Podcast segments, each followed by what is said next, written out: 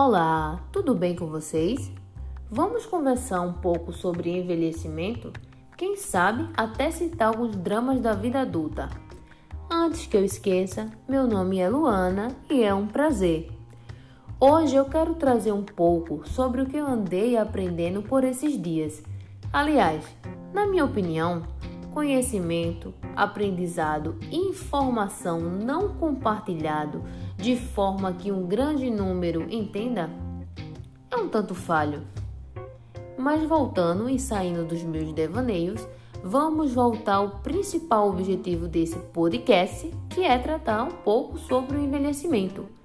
Não posso deixar de citar que tive como base né, na produção do conteúdo o curso da Ana SUS sobre envelhecimento da população brasileira e sem esquecer o texto de O que há de novo em ser velho da Mônica Rebouças e Mariana Ruiz.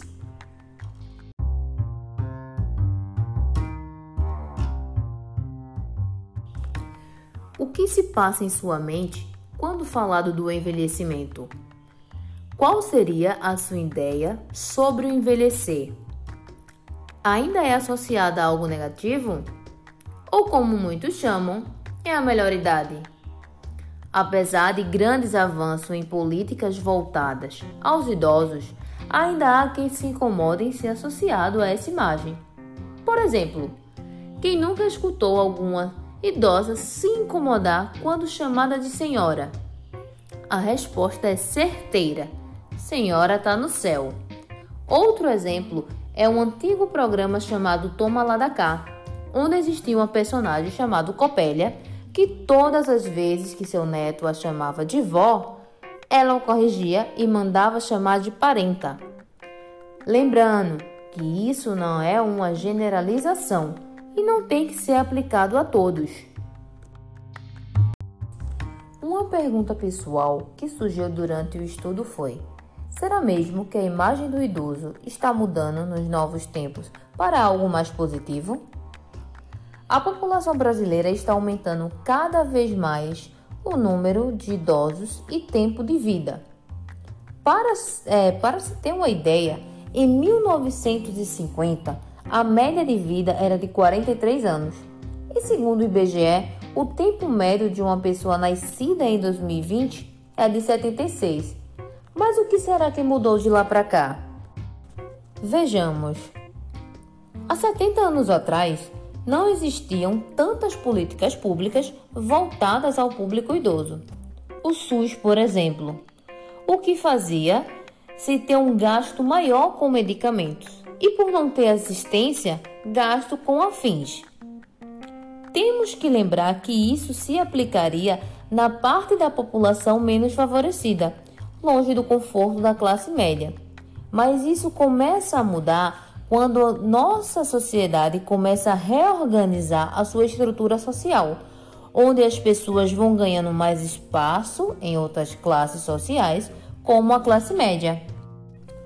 Junto a isso, e programas voltados à saúde do povo e o envelhecimento da população, fez com que surgissem projetos para os idosos. Projetos esses que, em tempos atuais, não tem apenas o objetivo de garantir um amparo, quando necessário, a essa população, mas sim preservar e promover bem-estar, saúde, autonomia, independência, sociabilidade e segurança.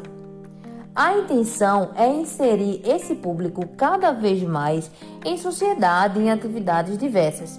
É trazer uma mudança na forma de se ver o idoso e de se viver a velhice. Fazendo uma análise pessoal, observo algumas mudanças de hábitos.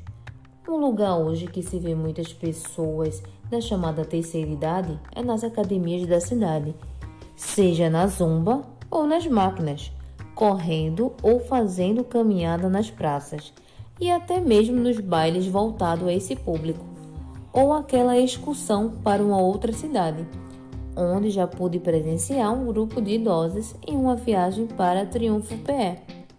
E não posso esquecer dos produtos de beleza e estética, que vem com tudo para que seja preservado a imagem de mais jovem ou um tardar das famosas marcas de expressões. Os tempos mudam, a sociedade muda, fazendo termos hábitos novos e trazendo consigo olhares com perspectivas diferentes.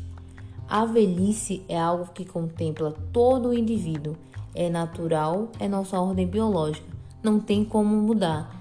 Como diria o nosso amigo Chave e seus amigos da vila: se você é jovem ainda, amanhã velho será, ao menos que o coração sustente a juventude que nunca morrerá.